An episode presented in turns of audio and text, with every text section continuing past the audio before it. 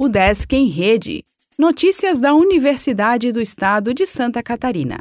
Olá, meu nome é Glênio Madruga e esta é a edição 782 do Desk em Rede. Setembro Amarelo da UDESC prevê palestras e oficinas até o fim do mês.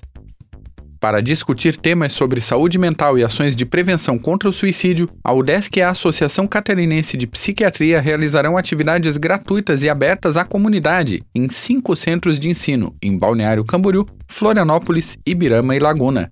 São várias ações coordenadas pelo projeto Promovendo a Saúde na Universidade, como palestras, biblioterapia, meditação guiada, oficinas, lançamentos de livro e rodas de conversa. De acordo com a coordenadora da iniciativa, a enfermeira da UDESC, Valdirene Ávila, as ações querem contribuir para a promoção do autocuidado e o cuidado coletivo em saúde mental junto à população acadêmica e à comunidade em geral. Interessados podem acompanhar o perfil oficial do projeto no Instagram. Grupo de Estudos da Terceira Idade celebra 33 anos. Programa de extensão mais antigo da universidade, GET realizará encontro no dia 22 no auditório do Cefid em Florianópolis. Docentes e técnicos já podem se inscrever no Gizudesk.